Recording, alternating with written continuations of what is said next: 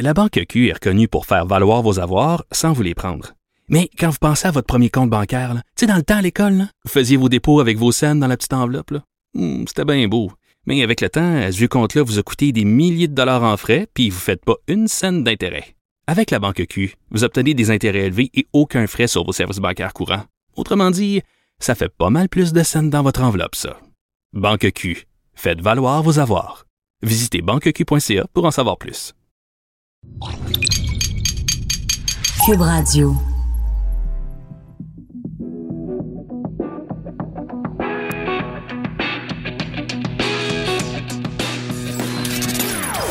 Des opinions bien à elle.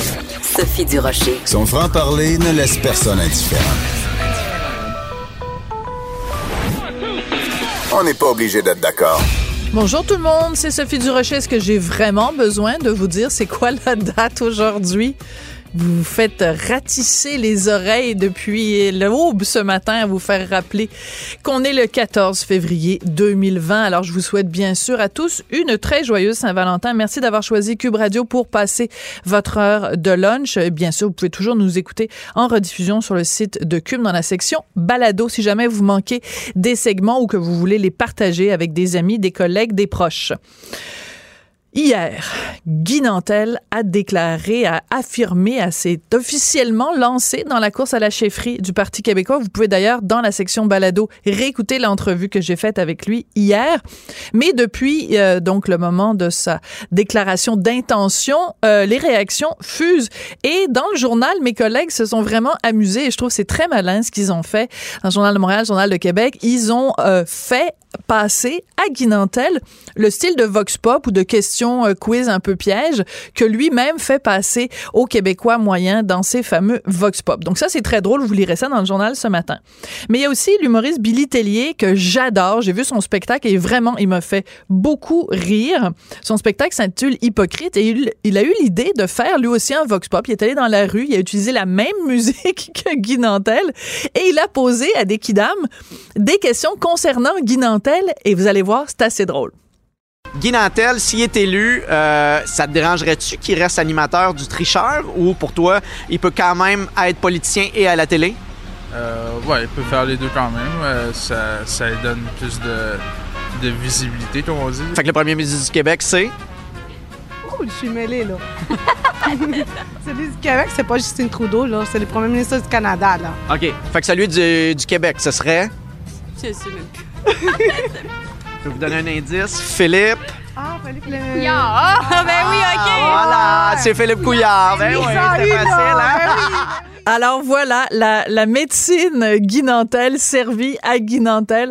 Les gens, euh, ben c'est ça, ben, c'est très drôle. Alors vous irez euh, retrouver ça. Il a fait euh, ça sur son compte YouTube, mais vous pouvez le retrouver aussi si vous suivez Billy Tellier sur les médias sociaux. Alors quand moi je vois ça, que vraiment des gens en 2020 savent même pas encore qui est le premier ministre du Québec et mais, à peine plus qui est le premier ministre du Canada, alors que nous on s'évertue comme journalistes à essayer de parler d'enjeux complexes, puis de parler de la loi 21, puis de ci, puis de ça. Commençons par la base. Il y a des gens qui savent même pas qui mène leur destinée politique. Quand je vois ça, je pousse un grand. Ben voyons donc. On n'est pas obligé d'être d'accord. Joignez-vous à la discussion. Appelez ou textez. 187 Cube Radio. 1877 827 2346. Alors, ce qui se passe en ce moment aux États-Unis, à New York, est absolument passionnant pour quiconque s'intéresse aux questions de droit, à la présomption euh, d'innocence et à la notion de consentement dans les causes d'agression sexuelle. Bien sûr, je parle du procès Harvey Weinstein, euh, ce producteur de cinéma ultra connu. Euh, quand des journalistes ont révélé ses agissements, ben, ça a été à l'origine du mouvement MeToo.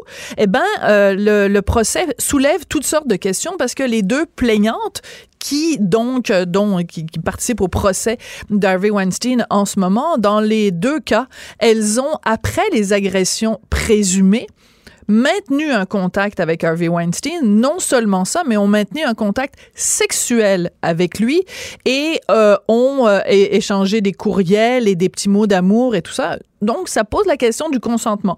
On va parler avec Nicole Gibault, qui est juge à la retraite. Bonjour, Madame Gibault, comment allez-vous? Bonjour, ça va bien, Sophie et vous? Ben, ça va toujours bien quand je vous parle parce que on parle de questions euh, qu'on se pose, que tout le monde se pose concernant euh, le système de justice. Et dans ce Mhm. cas-ci, c'est sûr que les médias nous ont tellement parlé de la cause Weinstein qu'on a l'impression que ce gars-là, il est déjà déclaré coupable avant même son procès. Mais ça soulève des questions importantes parce que les deux plaignantes, je le disais, euh, après les agressions présumées, elles ont toutes les deux eu des relations sexuelles avec Harvey Weinstein. Et il y en a même une des deux qui avait inscrit sur son calendrier les jours où elle rencontrait Harvey Weinstein. Elle mettait un petit cœur dans son calendrier. Et ça, évidemment, l'avocate de la défense a soulevé ce point-là. À quel point, euh, Madame Gibault, la notion de consentement est importante quand on parle d'une cause d'agression sexuelle?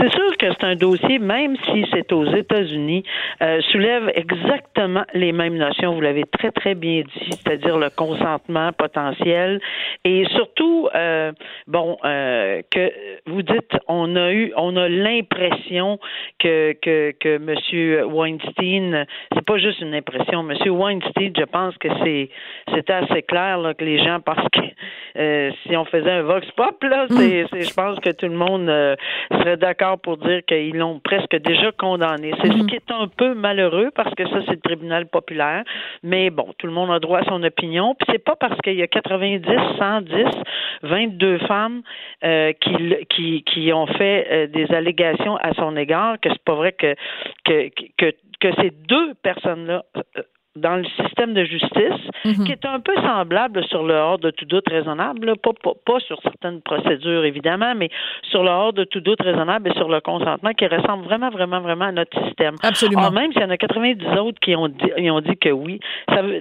j'entendais son avocate, euh, maître Rotuno, qui est très, euh, une avocate très euh, Très aguerrie, là. pointue. Oui, c'est ça.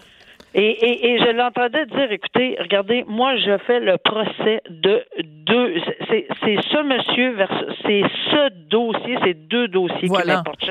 Point final, euh, je, je n'ai pas à commenter et ça se peut qu'il qu'il soit un individu qui fait des choses tout à fait inappropriées dans la vie, puis que même dégueulasse là, euh, mais mais je n'ai pas ça, c'est pas ces dossiers-là. Moi, j'y vais sur ce que j'ai ici et il faut que ça soit une preuve hors de tout doute raisonnable. Et vous souleviez, euh, Sophie, que la question des petites notes puis des rencontres par la suite, mais là, c'est pas juste des petites, des petites notes euh, ou des rencontres sexuelles par la suite. C'est quand vous avez soulevé le calendrier, c'est quelque chose. là. On met des Ben cœurs, puis on fait des.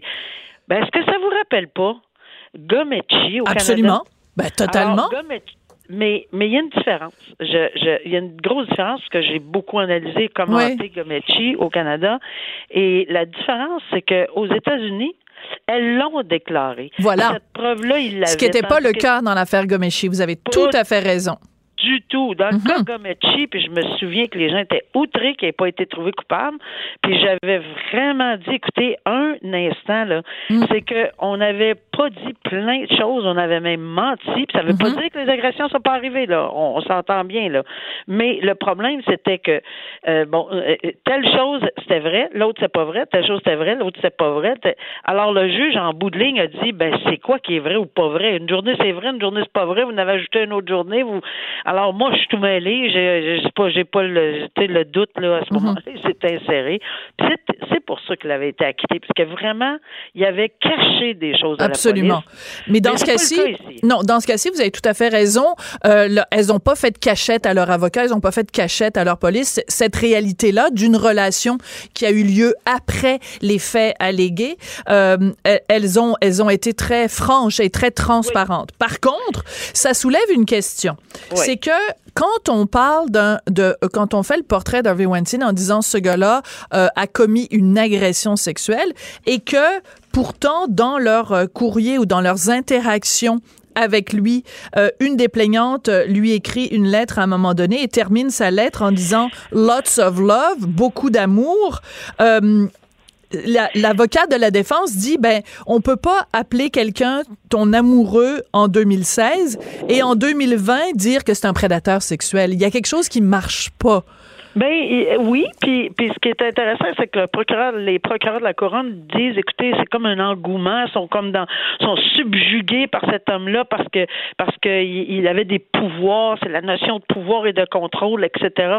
Sauf que j'ai écouté euh, avec attention euh, les propos de son avocate en défense et, et des journalistes dans ce dossier-là, puis ils ont de très bons points à soulever. C'est que, à un moment donné, on parle de, oui, consentement, mais il y a aussi une responsabilité. Si au début, première fois, tu, c'est possible qu'il y ait eu une agression sexuelle. C'est possible qu'il y ait eu une agression sexuelle. Et est-ce que ça veut dire qu'elle a consenti? Peut-être qu'elle a été, cette personne-là a été sub- complètement sous le contrôle ou a pas eu, c'est sur le moment. là. Il y a- Ouais. et peut-être que oui, mais par la suite, euh, si oh, une personne, et ça je dis bien, tu sais, je, n'ai aucune idée si ça s'applique à toutes les victimes, mais si on continue, l'avocate disait, écoutez, là, ça devient une question de responsabilité. Cette personne-là, si elle accepte de continuer, là, elle sait ce qui est arrivé. Là. Ça ne veut pas dire qu'il n'y a pas eu d'agression sexuelle, mais est-ce que ça change le consentement? Je suis pas certain que le procureur de la Couronne va pas frapper fort sur le clou du fait que, bon, oui, cette fois-là, c'est comme dans un couple, même marié, honnêtement, on peut, Oui. euh, euh, et- où, où des gens peuvent forcer l'autre, euh, c'est- c'est une agression sexuelle.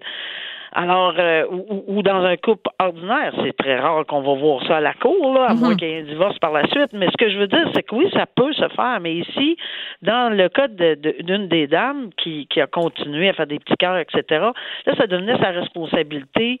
S'il est arrivé plusieurs autres événements par la suite, ben là, en quelque part, cette avocate-là disait que, mais est-ce que ça va changer la notion de consentement?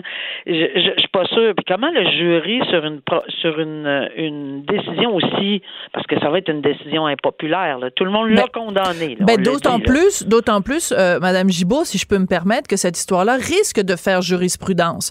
Ça, ça signifie que, dépendant de quel côté le jury euh, euh, se prononce, ben ça va avoir des conséquences pour plein d'autres cas d'agression sexuelle qui vont suivre, et pas juste dans l'État de New York, mais partout euh, aux États-Unis. Est-ce que je me trompe?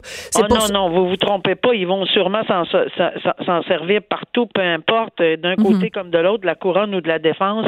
Il y a eu Bill Cosby aussi à qui c'est arrivé, puis il y a eu euh, une page pleine de, de, de dames sur le Times Magazine. Absolument, on s'en souvient. photos.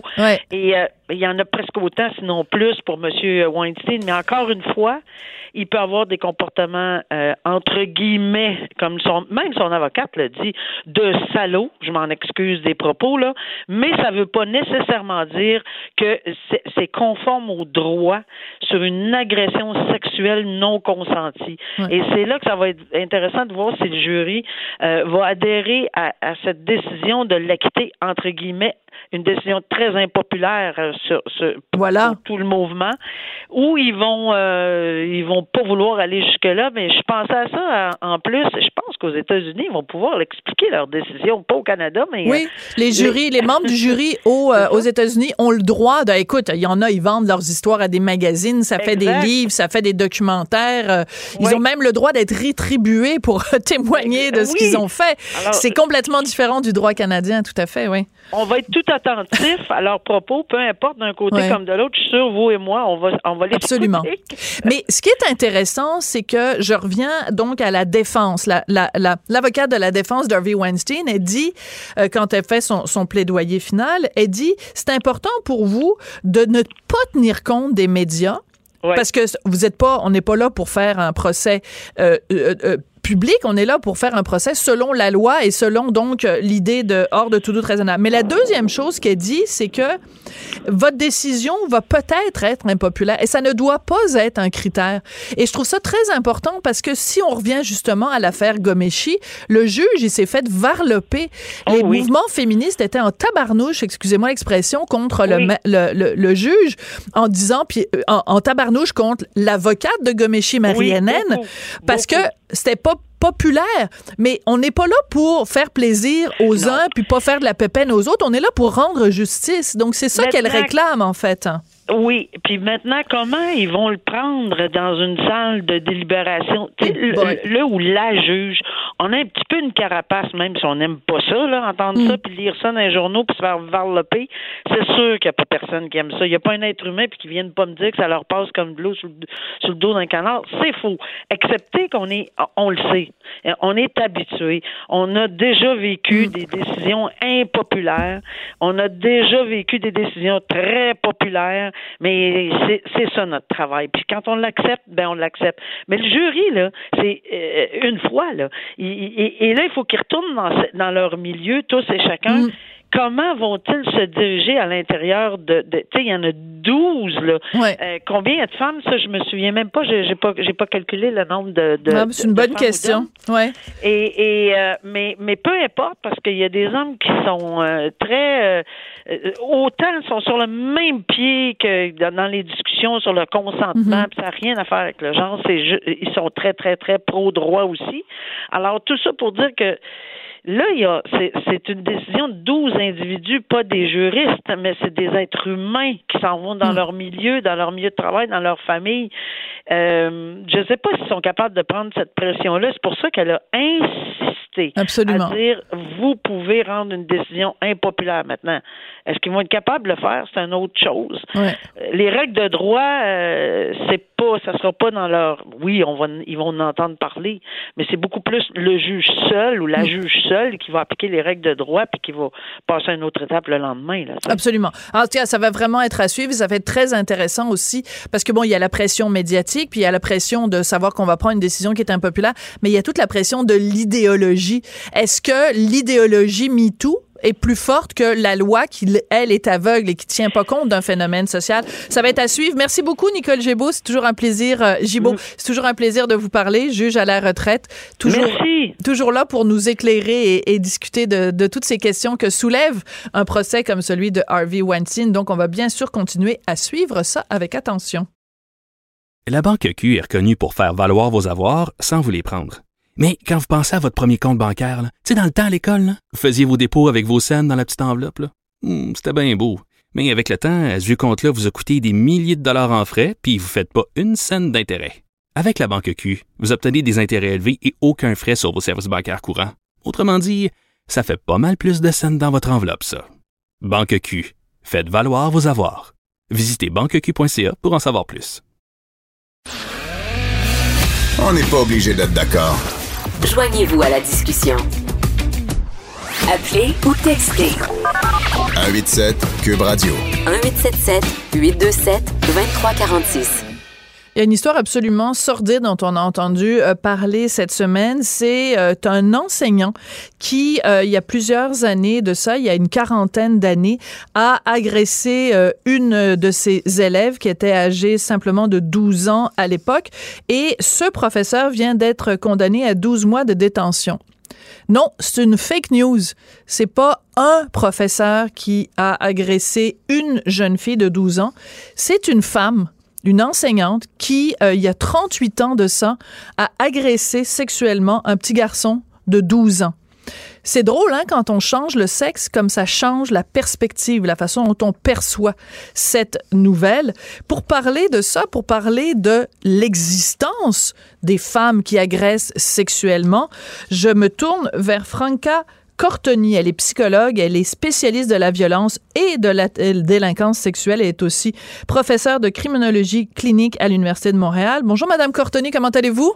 Euh, bonjour, ça va très bien, merci. Oui, alors vous, il y a euh, quelques années de ça, vous aviez publié une étude qui avait beaucoup fait jaser, euh, dans laquelle vous disiez que la délinquance sexuelle féminine était sous-estimée. Quand vous voyez un cas comme celui-ci, cette euh, professeure, on va donner son nom, hein, Colette Cazobon, qui a 38 ans a agressé euh, sexuellement un élève de 12 ans. Euh, Est-ce que c'est pas un exemple justement de ce que vous remarquiez dans votre étude il y a plusieurs années? Qui est cette réalité-là, elle existe, mais on préfère pas la voir. Ah, ça, c'est, il n'y a aucun doute euh, à ce sujet. Puis peut-être si on peut mettre un contexte historique, euh, si on revient dans les années, je sais que c'est, ça fait longtemps pour plusieurs personnes, mais les années 1980, c'est, c'est à ce moment-là qu'on a commencé en tant que société à même reconnaître euh, l'existence de l'agression sexuelle envers les enfants, si on juste les Hmm. enfants, mais envers les femmes aussi, mais les hommes également, euh, par les hommes. Donc, ça a pris beaucoup de temps, des changements sociétaux, etc. Et maintenant, les gens ne sont plus étonnés. Ils sont peut-être étonnés quand une personne en particulier est reconnue coupable d'une agression sexuelle, par, exemple envers les enfants, mais il n'y a plus ce- ce- cet étonnement, disons, mais ça se peut pas. Euh, mais on en est encore à ce niveau-là lorsqu'on parle des femmes. Voilà. Pourquoi? Ah. Comment vous expliquez ça, Madame Cortoni? Mais premièrement, juste le fait, il y a un point de vue sociétal, c'est cette idée que les agresseurs, c'est les hommes et les femmes, c'est les victimes. Et ça, c'est c'est une idée qui a fait euh, beaucoup de chemin. Et je pense que c'est une idée qui était, il, il fallait que la société reconnaisse cela pour commencer, Euh, parce qu'on on se cachera pas, la vaste majorité des agresseurs, c'est quand même des hommes. OK? Mais pendant des années, la question des femmes, c'était ah, elles sont très peu, euh, on peut les compter sur les doigts d'une main. Euh, elles souffrent de problèmes de santé mentale, euh, y a, ou elle a été forcée par euh, un homme de s'engager dans l'agression sexuelle parce qu'une vraie femme, disons, pour j'utilise le mot entre guillemets, quand Ouais, je dis ironiquement, ferait, ouais, mais ne ferait jamais de mal à un enfant. Ça, le problème, c'est que ça l'ignore le fait que, justement, euh, malheureusement, autant qu'il y a des femmes qui vont battre leurs enfants, il va aussi avoir des femmes qui vont agresser sexuellement des enfants ou même des adultes en passant. Hein? Mhm. C'est- C'est pas c'est pas une question de, de tout ou rien dans ce contexte-là.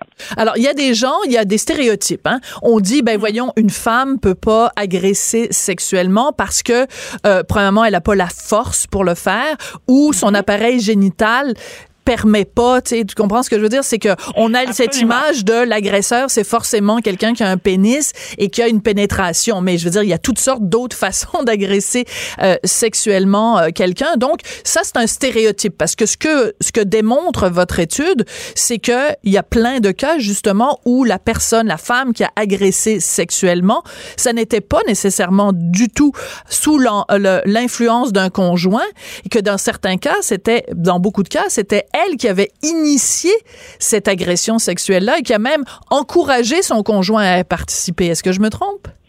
Ben, je, ça c'est une autre étude euh, séparée que justement, mais c'est ça l'arrive, ça peut arriver dans quelques cas où ce que la femme elle-même qui initie justement lorsqu'elle est en couple et puis qu'elle justement encourage son conjoint d'y participer. Là, euh, c'est là ce que vous donnez comme exemple, c'est un peu l'étendue des possibilités. Oui. Plus généralement, ce qu'on retrouve, c'est qu'à peu près un tiers des femmes qui agressent sexuellement, et elles, euh, elles agressent en compagnie justement euh, d'un homme qui est typiquement son conjoint, mais deux tiers euh, agissent par elles-mêmes. Et ça, dans ce contexte-là, et puis là, vous, vous avez soulevé le, le cas de cette semaine, la, la femme qui a été condamnée pour Mhm. un délit de v'là 38 ans, c'est exactement ce genre euh, euh, de contexte qu'on a tendance à pas euh, examiner nécessairement beaucoup, et surtout quand que c'est des garçons qui sont des victimes. Absolument. Parce qu'on a encore aussi ces clichés sociétaux qu'un garçon à l'adolescence, début de l'adolescence, etc. Ah, mais les garçons, ils veulent toujours euh, des contacts sexuels. Mhm. C'est le rêve des garçons d'avoir des contacts sexuels, etc. Euh, ce qui est loin d'être la réalité, malheureusement. Absolument. C'est Ouais. un autre cliché, essentiellement. Oui, j'ai il y a- j'ai un ancien euh, collègue, en fait, un, un- collègue de, de mon mari qui, très courageusement, il y a quelques années, il travaille à la radio à Québec, très courageusement, il y a quelques années, a parlé publiquement du fait euh, qu'il avait euh, été agressé sexuellement par sa gardienne quand il était euh, jeune. Et ça, c'est un autre aspect aussi, Madame Cortoni, c'est que quand, euh, je dis pas que c'est facile pour une femme, bien sûr, je minimise pas du tout, mais la société encourage une femme à dénoncer un agresseur. Pour un homme, de d'aller sur la place publique et de dire moi j'ai été agressé. Par un homme, déjà, c'est difficile, mais agressé par une femme, il y a une stigmatisation sociale qui est attachée à ça aussi.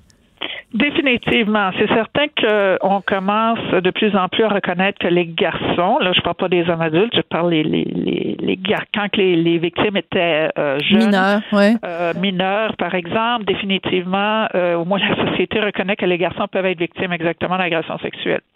Euh, par contre, c'est toujours considéré que l'agresseur est un, un homme. Ça Mhm. devient, c'est à peine maintenant euh, que justement les garçons, souvent devenus adultes aujourd'hui, comme comme la victime en question de cette semaine, qui a réussi à trouver le courage de de, Mm. de s'ouvrir et de rapporter officiellement. Mais il y a aussi l'autre élément, c'est que la société elle-même devient commence à accepter le fait que ces garçons devenus hommes aujourd'hui euh, rapportent cela. Parce qu'il a été trop longtemps que même les corps policiers disaient voyons donc.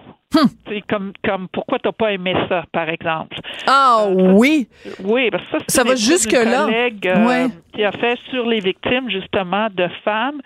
Et euh, bon, ça date de quelques années, là, on va s'entendre, mais euh, elle a fait des observations, en fait, ici à Montréal, et c'est que malheureusement, c'est encore, là, on parle de v'là 20 ans, mais c'est 20 ans dans l'histoire du monde, c'est pas si long, qu'il y avait quand même des réponses comme ça de la part, parce que c'était considéré Mm. comme une femme ne peut pas être dangereuse.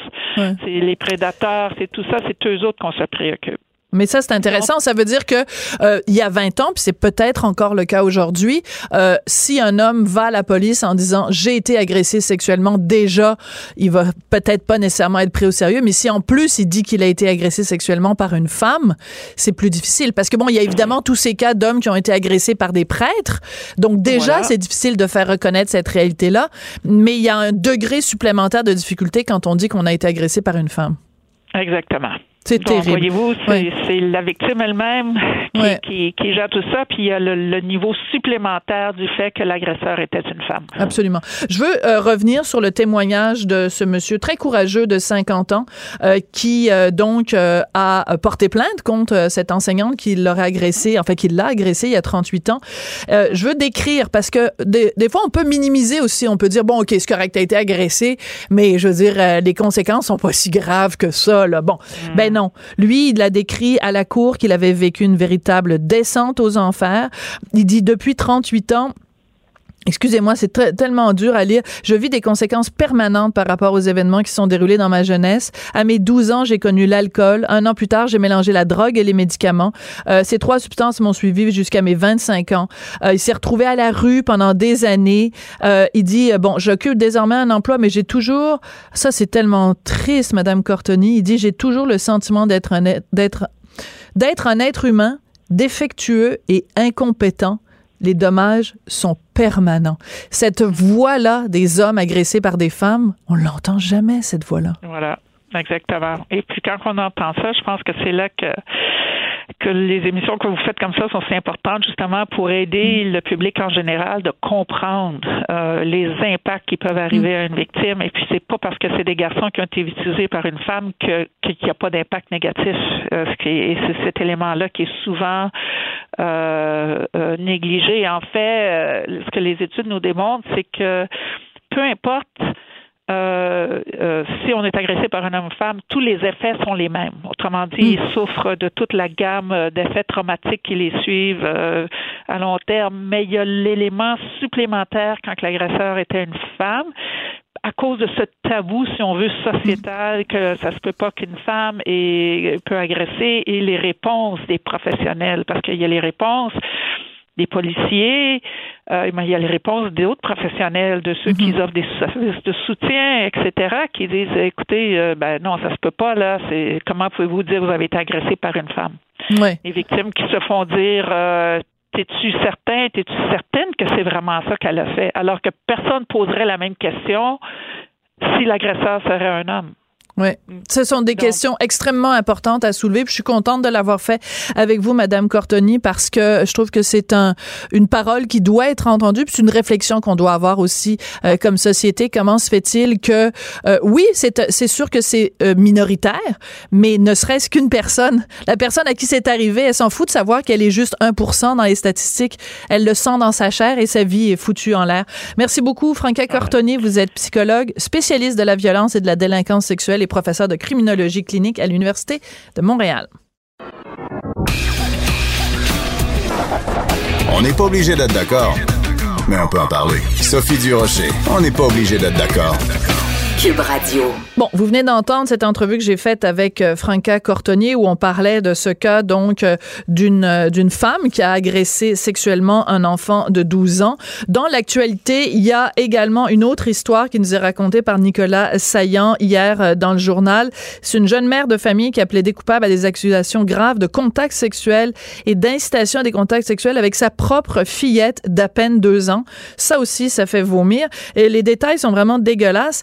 Elle avait approché la bouche de sa petite fille près du membre de son conjoint parce que son, son chum voulait faire l'amour euh, avec elle, mais euh, il était gêné parce que la fille était là, la petite fille de deux ans. Fait que la dame a dit, ben là, il n'y a pas de problème. Fait qu'elle a pris la bouche de sa propre enfant de deux ans, puis elle l'a approché du sexe de son conjoint pour voir si ça l'excitait pas. Lui, il a trouvé ça absolument dégueulasse. Il est allé se plaindre à la police. Il l'a dénoncé. Donc, euh, ben, c'est une semaine assez raide en ce qui concerne les femmes avec des comportements déviants. On va en parler avec Olivier Kessler, qui est blogueur sur la condition masculine pour le site 104.com, parce qu'il a écrit un texte qui s'intitule Une dure semaine de violence et d'aberration féminine. Bonjour, Olivier Kessler. Bonjour Sophie. Euh, je sais pas si vous avez entendu l'entrevue que je viens de faire avec euh, Franca Cortoni, mais Oui, euh, captivante, captivante. on a de la difficulté comme société à sortir du paradigme homme agresseur, femme victime. Pourquoi on a tant de difficulté avec ce paradigme-là d'en sortir, Olivier? Ben, c'est une question culturelle parce que, bon, les hommes, premièrement, ne se plaignent pas. Ensuite, ça fait, écoutez, c'est le résultat aussi de 50 ans de militance féministe qui était en grande partie justifiée. Euh, notre ami Yvon Dallaire, des fois, dit on a ouvert un œil sur la violence conjugale, la violence conjugale subie par les femmes, mais malheureusement, l'autre œil, celui qui pourrait regarder la violence conjugale subie par des hommes et exercée par des femmes, ben lui, il reste obstinément fermé. Parce que le discours, il est omniprésent, Sophie. Euh, quand on regarde l'actualité, euh, il est, je pense qu'il se passe pas une journée sans qu'il ne soit question de violence faite aux femmes. Alors on nous martèle euh, cette, cette image de femme victime et d'homme nécessairement prédateur, et ça reste ancré dans notre subconscient. On, on a de la difficulté à voir les choses autrement, je pense. C'est-à-dire qu'elle existe, cette violence-là. On se comprend bien, Olivier, on dit la même chose tous les deux. C'est-à-dire qu'on n'est pas là pour minimiser ou banaliser ou écarter ou étouffer ou invisibiliser la violence faite aux femmes. Ce qu'on dit, c'est qu'il ne faut pas que cette dénonciation de la violence faite aux femmes euh, occulte le fait qu'il y a des femmes qui ont des comportements déviants et qu'on doit les dénoncer. Et ce qu'on doit surtout dénoncer, c'est le deux poids, deux mesures. Pourquoi, quand euh, une femme, par exemple, vous avez le cas en France, hein, ça fait partie de- des- événements que vous avez recensés dans votre texte. En France, c'est une histoire terrible. Euh, une mère qui a tué son enfant. Et euh, bon, évidemment, là, évidemment, quand c'est une mère qui euh, tue son propre enfant, on dit pas, oh mon Dieu, il faut se questionner sur la féminité toxique et tout ça. On dit, elle avait des troubles psychiatriques importants. Mais quand c'est quand c'est un gars qui tue son enfant ici, euh, ben là on a on fait des tribunes euh, sans finir à dire qu'est-ce qui se passe avec les hommes, c'est quoi le problème des hommes, les hommes sont malades. Pourquoi il y a ce deux poids deux mesures tout le temps? Ben, je, je vous avoue que votre questionnement m'interpelle parce que moi-même, euh, euh, j'ai la, la plus grande difficulté à trouver des réponses, hormis le fait que nous avons, euh, euh, en voulant lutter contre des stéréotypes sexistes là qui visaient les femmes, on a inversé la vapeur et en ce moment nous avons affaire à des, sé- des stéréotypes sexistes qui visent les hommes et ça passe d'autant plus inaperçu que c'est euh, le résultat de lutte, je mets ce mot-là entre guillemets, euh, de féministes qui dont la prétention est de lutter contre les stéréotypes. Alors, on est un petit peu coincé, là. On se fait bombarder de stéréotypes sexistes par des gens qui ont la prétention de les dénoncer. Alors, euh, c'est, c'est, ça fait partie euh, énormément du problème. Les médias embarquent là-dedans. Les universités embarquent là-dedans. Pas tous les médias. Pardon? J'ai dit pas tous les médias. Non, non, non, non. Non, Sophie, absolument. Oui, oui. Je rends justice ainsi qu'à d'autres chroniqueurs, dont, bien sûr, notre ami Richard Martineau. c'est nécessaire là, de faire contrepoids à ce discours-là victimaire qui, euh, parce que moi, moi, ce qui m'a surpris, et puis c'est la raison pour laquelle j'ai fait cet article-là, c'est qu'à tous les jours, il y avait, j'ai trouvé un article qui, qui, qui, faisait euh, état de sévices, euh, euh, de, de violence sexuelle. Écoutez, des, des choses aberrantes, là, comme la femme qui s'en va pendre ses deux enfants après avoir eu des relations sexuelles d'abord, c'est pas des relations sexuelles. Elle a agressé sexuellement son propre chien. Écoutez, il faut le faire. Là. Moi, moi, les bras me tombent quand je vois des aberrations semblables. Oui, alors je veux juste, je veux juste donner parce que c'est une, une, litanie. Hein. Vous avez pris une semaine, puis là vous en avez tous les jours. Alors le 5 février, une femme qui euh, ne va pas en prison juste parce que c'est une femme, alors qu'elle a agressé sexuellement ou harcelé sexuellement quelqu'un, un homme dans un avion. Euh, euh, le 6 février, c'est une mère végane qui a tellement mal nourri son enfant que son enfant euh, souffrait d'une diminution importante de son hémoglobine. Donc, elle a vraiment, c'est un cas de, de maltraitance. Après, euh, bon, l'affaire la, la, de la petite fille euh, en France qui a été donc assassinée par sa propre mère. Après, euh, il y a une histoire euh, d'une femme qui tue, qui a eu un, un, un, bébé, mais elle avait trompé son mari. Elle a préféré tuer son, son bébé plutôt que son conjoint découvre qu'elle avait été infidèle. Et ben, l'affaire dont on vient de parler avec Madame Cortoni, la, dame qui a eu des, initié des contacts sexuels avec sa fille de deux ans.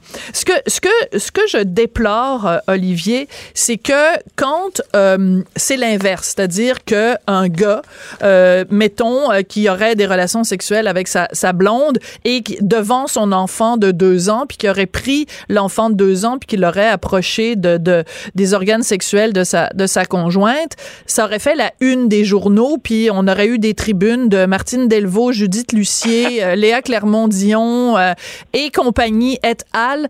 Euh, pendant des semaines et des semaines. Or, ce genre d'histoire-là, ça tombe un petit peu en page A92, puis euh, c'est un petit peu balayé en dessous du tapis, non?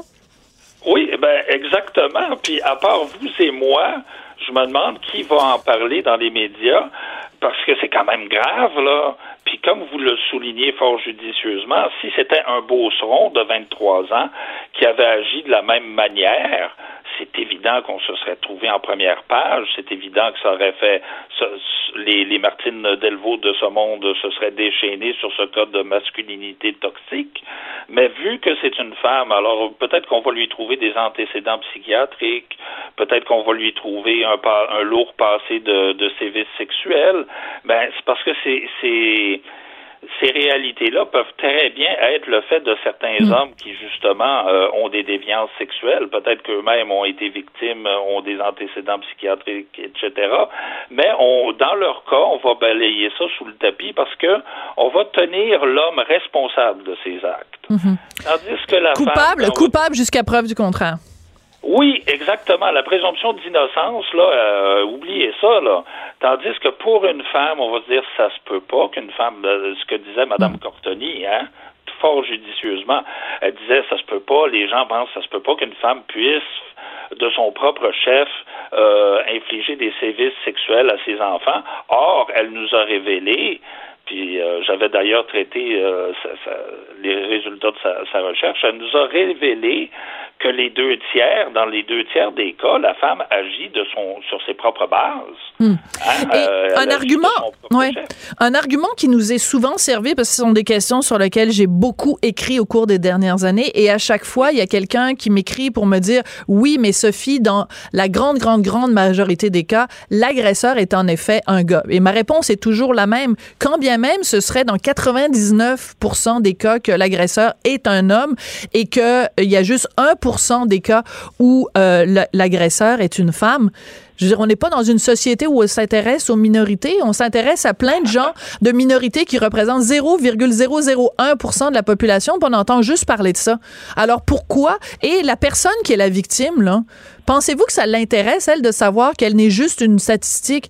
Pensez-vous que le petit gars qui s'est fait euh, euh, défoncer l'anus par un prêtre, ça y tente de savoir que, ouais, mais c'est parce que t'auras pas d'argent puis il y aura pas de ressources pour toi pour t'aider parce que la grande majorité des victimes, c'est des femmes. Fait qu'est-ce que tu veux? Rendu à toi, on n'avait plus de budget. Moi, ça me met hors de moi d'entendre des affaires comme ça. Et moi donc, et moi donc, c'est la, la, loi du too few to count, hein, euh, trop peu nombreux ah, pour, c'est bon. Pour faire euh, pour faire une différence. Mais c'est qu'on soit 1 de victimes, mais Mme Cortoni arrive avec des chiffres de 12 hein, C'est énorme. C'est énorme. C'est énorme. C'est beaucoup plus. C'est six fois plus. Elle, elle a découvert que les cas de pédophilie féminine impliquant un jeune garçon étaient six fois plus nombreux que ce qui est euh, relayé par les statistiques. Alors, il y a quelqu'un quelque part qui ne fait pas sa job comme il faut là, quand vient le temps de compiler des statistiques sur ces horreurs-là. Alors, euh, c'est un problème qui est de, de... Parce que, bon, admettons 12% euh, la vie de ces gamins-là, elle est scrappée à 100 hein, si C'est très bon. C'est très vrai.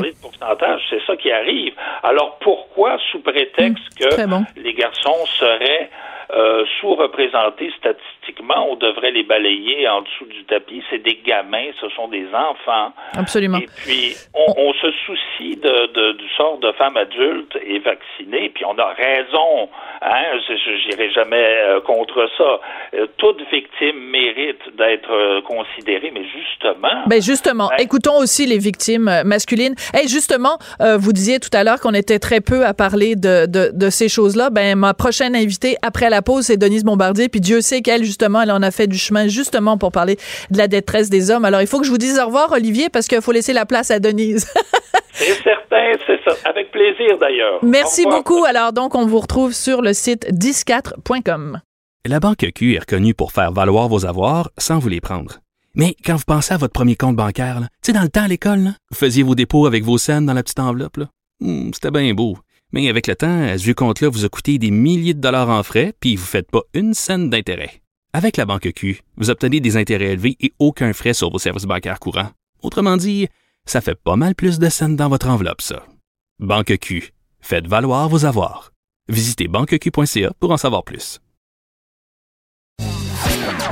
Chroniqueuse et blogueuse au Journal de Montréal. Sophie Durocher. On n'est pas obligé d'être d'accord.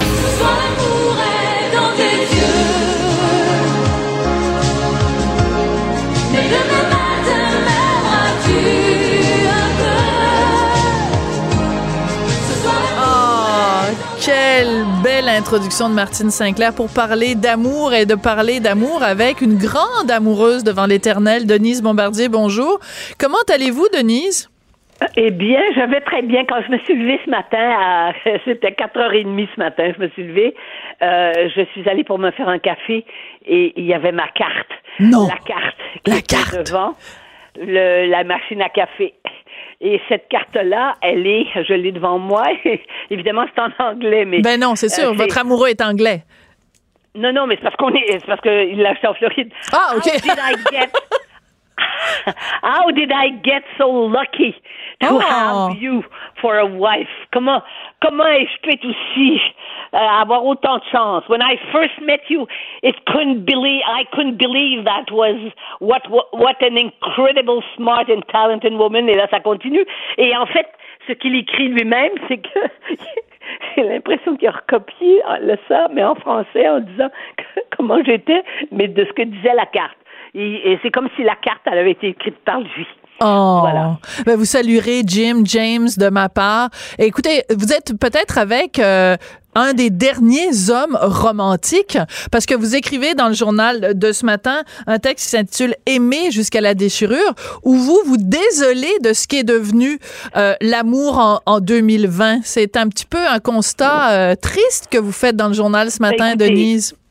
Euh, ben, je regarde à 50 euh, des couples euh, se, se finissent par se quitter et ils se quittent pas. Enfin, il y a des cou- couples qui se- qui se quittent euh, vers la fin de leur âge. On voit même ça maintenant chez les vieux couples. Mais c'est vrai que euh, mais chaque séparation est une déchirure, c'est évident. Et euh, et il y en a plusieurs au cours d'une vie maintenant à cause de- du type de société dans lequel on vit. C'est ça que je dis, c'est que pour que l'amour dure, il faut quand même ne pas être fataliste et que dès qu'il y a un problème, eh bien, c'est comme si on avait plus d'autre choix que de se, que de se quitter. Mais Denise, ça- Denise, je suis Oui. sûre qu'il y a des. Mais moi, des- j'ai pas de leçon à donner à Ben personne, voilà. hein. Ben c'est ce que j'allais vous dire malgré toute mon amitié et toute euh, pas- la tendresse Non, non, que j'ai à votre pas- égard. Vous avez combien de maris vous avez eu dans votre vie, Denise? Ben, j'en ai eu trois, mais je l'ai- il y en a un, j'ai marié deux fois. Oui, c'est ça, mais- Monsieur mais- Sylvestre. Mais, mais Ouais. ce que je vais vous dire, c'est que je n'ai pas de. C'est justement parce que je suis bien placée, parce que je ne fais pas l'éloge de ça. Non. Et Non, vous le déplorez, en fait. est vrai, Ouais. mais ce qui est vrai aussi, c'est que entre le, le moment où j'ai eu 20 ans, c'est-à-dire dans les années 60, euh, après ça, il y a eu, il y a eu évidemment, ça a, beau- ça a beaucoup changé. Et en 1960, on se mariait encore pour quitter la maison. Mm. On partait pour aller pour aller vivre avec un homme. Il fallait, il fallait on pouvait pas se, on pouvait pas se mettre en ménage sans se marier, quoi. Mais au-delà de, ça, façon, Denise, oui. Au-delà de ça, au-delà de ça, est-ce que c'est possible que simplement, vous savez, l'auteur français Frédéric Becbédé a écrit un livre qui s'intitule L'amour dure trois ans. Je pense que trois ans c'est un peu, un peu, un peu court, jeune homme. Lui, il n'y a pas de, il y a pas de leçon à, à donner à personne. Hein. Surtout Même sur avec ce qu'il a fait. là. Ouais, c'est ça, sur Gabriel Maznev. Mais au-delà de sa ça, vie, avec sa vie. est-ce que c'est possible simplement que dans le cycle d'une vie, on est avec quelqu'un pendant 10 ans, 15 ans, 20 ans, on vit des très belles années et on se sépare tout simplement parce que ben on notre notre amour a suivi son cours et euh, c'est pas c'est pas c'est pas toujours un échec que de se séparer, c'est simplement parce que nos chemins prennent euh, nos nos routes prennent deux Non, mais- chemins séparés. Mais ne cherchons pas d'excuses pour nous être séparés. Moi, je n'en cherche pas. J'en cherche pas d'excuses. Je l'ai fait. Effectivement, ce que vous dites est vrai, mais je ne dis pas que euh, c'est que c'est un échec. Ce que je dis, c'est que l'amour et euh, l'amour et la déchirure, ça va ensemble. Parce que toute séparation est difficile. D'ailleurs, on le voit bien chez les enfants. Et on dit les enfants s'adaptent à tout. Ah bon? Mais après, ils deviennent tellement, ils deviennent tellement inquiets et, et quand, quand, ils, quand ils tombent amoureux, quand ils sont plus jeunes, ils ont peur que ça, ils ont peur que ça dure pas. Eux-mêmes, c'est sûr que c'est, c'est sûr, c'est sûr que dans, dans, dans la vie ancienne, qui est pas la mienne, qui est pas ma génération, même pas, que dans la vie ancienne où les gens euh, restaient ensemble, mais c'est que les gens n'avaient pas la même notion de l'amour. Et il y a aussi à travers ça des amours qui ont, qui ont duré. Moi, j'en vois des vieux couples. On en voit des vieux couples parfois. Et il y a une tendresse chez les vieux couples. Ce que je dis, c'est qu'avec les exigences de la vie moderne. C'est avec la, la frénésie dans laquelle on vit. C'est ça que je veux dire. La frénésie ne favorise pas l'amour. Hein? La consommation rapide ne favorise pas les plaisirs extrêmes du désir.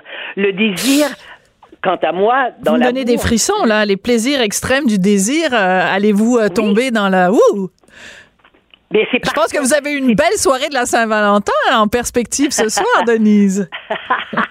Alors, ce soir, je reçois, je reçois des amis, dont Edith Butler, avec, sa, avec, sa, avec sa compagne et puis euh, Diane Juster. Et j'ai dit à Diane Juster, ce soir, tu vas pas, il n'y a pas de piano ici, donc tu pourras pas chanter Oh. ce matin. Je me suis levée levée. pour rien. Bon, on peut la Donc, chanter ensemble, des Denise. chansons tristes. On peut la chanter ensemble. des. Pardon? J'ai dit, on peut la chanter ensemble. Oui. Ce ma- oui, oui. Mais matin. elle- matin, je, me suis levée pour rien. Mais elle chante que des chansons tristes. Oui, euh, euh, Diane, c'est vrai. Mais c'est- ça fait des. Enfin, les très belles chansons d'amour sont des chansons tristes. Qu'est-ce que vous voulez que je vous dise?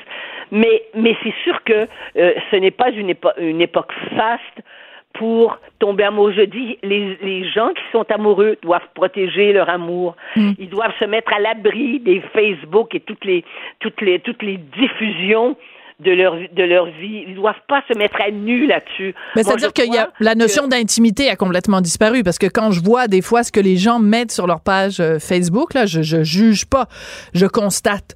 Je me dis mon Dieu, Eh mais Vous devriez juger. Je ne sais pas pourquoi les gens ne osent pas.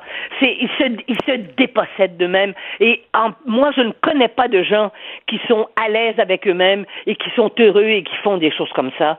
Parce que c'est se déposséder de soi que de, que de, que de ne plus avoir d'intimité. Si tu n'as plus d'intimité, tu n'existes plus. Hmm. Tu, tu es dans la représentation de ce que tu devrais être. Et dans l'amour, il faut qu'il y ait l'authenticité. Et à partir de l'authenticité, il peut se passer, il peut y avoir des couples qui ont des, qui ont des déchirements, qui ont des, qui ont des mal, qui traversent des malentendus, qui ont des, euh, qui, qui, qui doivent, euh, qui doivent affronter des malheurs, mais qui finissent par être capables mais je ne dis pas que moi je ne je ne crois pas que si quelqu'un est malheureux hein est malheureux donc donc qui n'est pas lui-même dans une relation amoureuse, je, ne pense pas qu'il doit rester dans la relation amoureuse. Non, mais vaut Hein? mieux être seul Mais- que mal accompagné. Ouais. Ah, mais ça, c'est trop facile, ça. ça en même Ah oui? temps, ça, c'est trop facile. Oui, parce que les jeunes disent ça maintenant. C'est incroyable. Moi, je connais, j'ai entouré, il y a des gens qui ont 20, 20, 23, 24 ans, ils disent, oui, mais je suis mieux seul que non accompagné. Mais enfin, à 20 ans, c'est l'âge de l'exploration, c'est l'âge où tu, c'est, je parle pas de l'exploration sexuelle, de toute façon, elle se fait le premier soir maintenant, il n'y a pas de problème. Oh, Denise, vous allez quand même pas condamner le fait de faire l'amour le premier soir. Vous avez, vous avez Mais c'est sûrement. pas ça que je vous dis. Bon. Je crois que l'exploitation, l'ex- l'exploration, ça doit être l'exploration du cœur de l'autre. Et c'est comme ça qu'on sait si, euh, si l'amour, si le sentiment amoureux que l'on a, qui est la chose la plus, la plus personnelle que l'on a, que ces sentiments-là va se déployer à l'intérieur de balises qui vont faire qu'on ne sera pas trop euh, pas trop euh, secoué et, et bouleversé ou alors trahi quoi. Ouais. C'est important de savoir ça. Je parle pas des, je, je, je- le reste, j'en parle pas. Le reste, c'est pas- c'est pas ça. Et il y a aussi une autre chose, c'est que l'amour puis la pornographie, ça ne va pas ensemble non plus. Ah ben ça, c'est contra- ça- totalement contradictoire. Mais pourquoi? Il y a plein de couples euh, qui sont euh, parfaitement euh, équilibrés et ici je je dis pas que je suis en train de parler de ma vie personnelle du tout là je veux pas que les gens fassent des des euh, des, des conclusions hâtives mais euh, il y a plein de Non, couples mais surtout, épanouis Vous avez un homme con... ouais, mais, Non, mais là, ben, je- un homme vous avez un homme conservateur en la matière. C'est un homme sensible. Qu'est-ce que vous en savez? C'est un homme délicat. Qu'est-ce que vous en savez pas- sur les habitudes sexuelles de mon mari, Denise?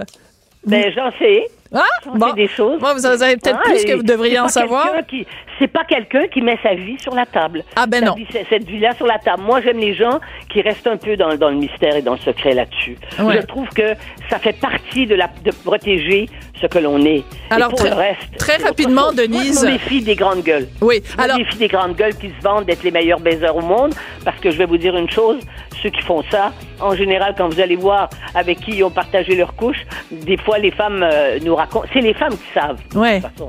Hein? Bon, c'est les Bon. femmes qui savent. C'est Bon, pas l'homme. vous qui- inscrivez pas sur Tinder pas. tout de suite, là, Denise, hein? Pardon? Vous inscrivez pas sur Tinder dans les jours qui suivent, là?